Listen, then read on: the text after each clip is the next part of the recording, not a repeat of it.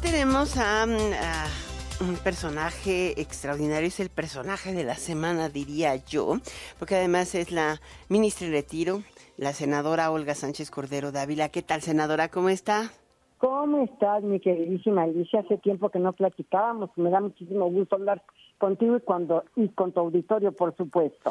Pues hoy vamos a platicar del tema que nos ocupa. El presidente insiste, insiste muy fuertemente en una reforma al Poder Judicial y subraya la necesidad de, o, la visión de que de, de, mantener esta propuesta de elegir por eh, vía electoral a los ministros.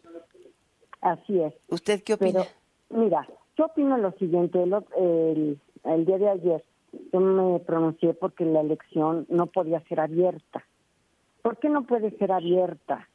Por una razón, porque primero hay que saber, no, no sé cómo vaya a presentar la reforma, pero hay que saber la metodología en su caso para ver quién puede eh, ser votado popularmente, porque mira, Primero, la Constitución establece una serie de requisitos.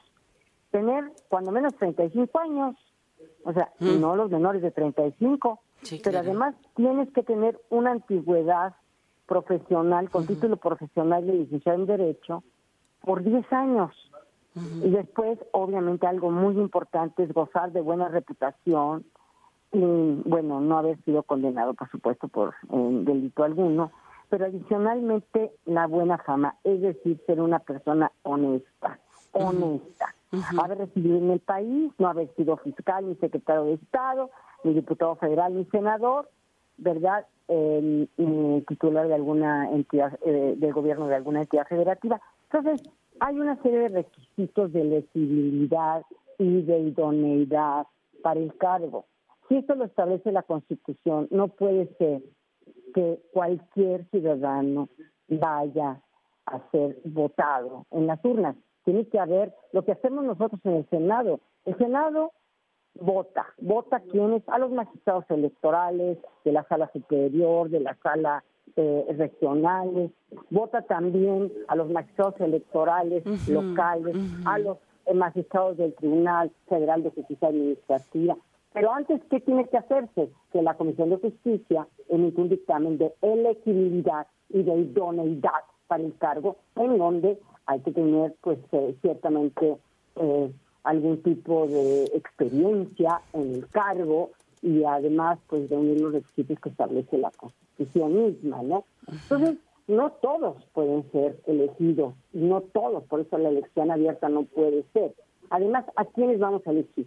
¿A los ministros? a todos los jueces del país, a todos los magistrados del país. Duro, ¿no? Sí.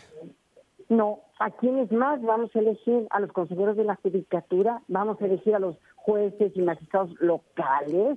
Entonces, todas estas preguntas que están en el aire, ¿verdad? Pues en realidad habrá que establecer en su caso, si es que llega a pasar la reforma, una metodología. Por eso yo digo, bueno, a ver, es, es, es prácticamente imposible que pueda haber este tipo de elecciones porque pues no todos califican, no todos son idóneos. Porque deben ser profesionistas, es muy diferente a una elección general. Exactamente. Deben ser no solamente profesionistas, deben ser abogados, abogados con título profesional. Entonces, tener 35 años, en fin. ¿Y se requiere una reforma para mejorar el funcionamiento del Poder Judicial? Por supuesto que sí.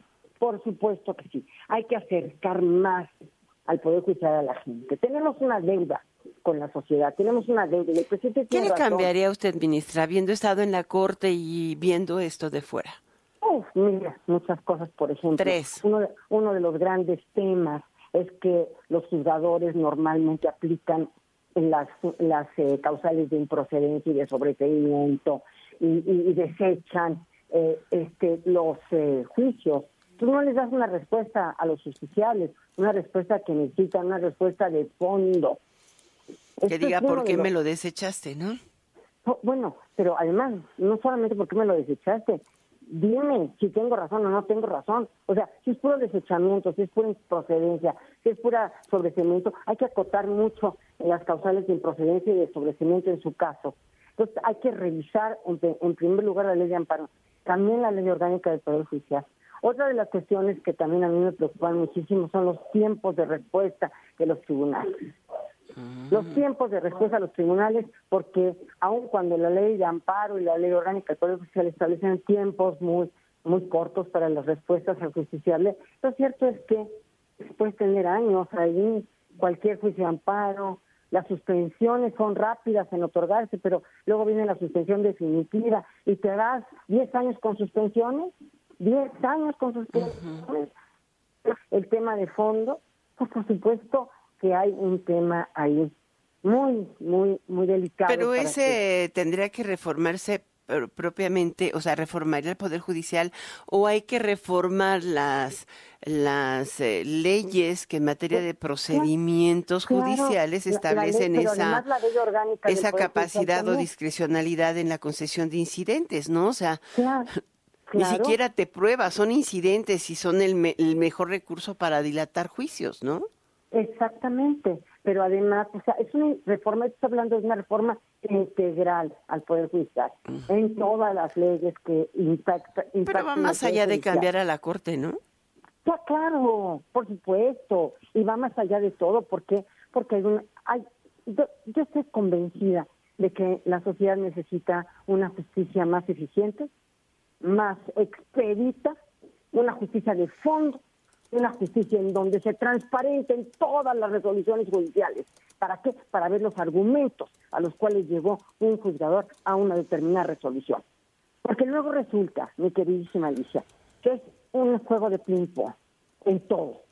Es un juego de ping-pong porque la fiscalía no hizo bien su trabajo y entonces llega el juzgado, el juzgado dice, no, pues aquí no hay ningún elemento, no hay, no hay ninguna evidencia, y bueno, le da, es decir, no procedió lo de la procuración.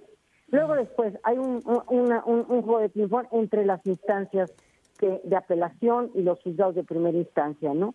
Ay, no me, me admitió una prueba, entonces ahí va la apelación, admíteme la prueba, regresa de la apelación y para eso tardan años. Entonces, ¿qué hice yo en el Código Nacional de Procedimientos Civiles? A ver, no más reenvío, no más reenvío, no más juegos de ping-pong o de tenis que el propia sala, las propias salas de las apelaciones resuelve el fondo, que se convierta, que se convierten, que tenga jurisdicción plena y que se convierta para dar la solución de fondo y la sentencia de fondo desde la misma sala. Porque, porque no, y además con, con, con una, es decir, que sea completa la sentencia, completitud completitud se llama. Es decir, que no dejen, eh, digamos, argumentos sin responder, eh, temas sin, sin, contestarle al justiciable. Entonces, esto no es de, de la ley de amparo, ni de la ley ni, ni, de las otras leyes de procedimientos. Este es del juzgador, de la ley orgánica. Tiene que darle una respuesta expedita, completa, eh, y, que, y que resuelva de fondo de fondo. Por supuesto que sí hay que reformar todo esto. Muchas gracias. Muchísimas gracias a la senadora Olga Sánchez Cordero. Yo siempre le digo ministra, me encanta decirle ministra porque la traté muchos años como ministra y es, les puedo decir que fue una de las ministras más justas que conocí. Muchas gracias por estar con nosotros. Gracias, por la oportunidad. Muchas gracias y un besote. Igualmente.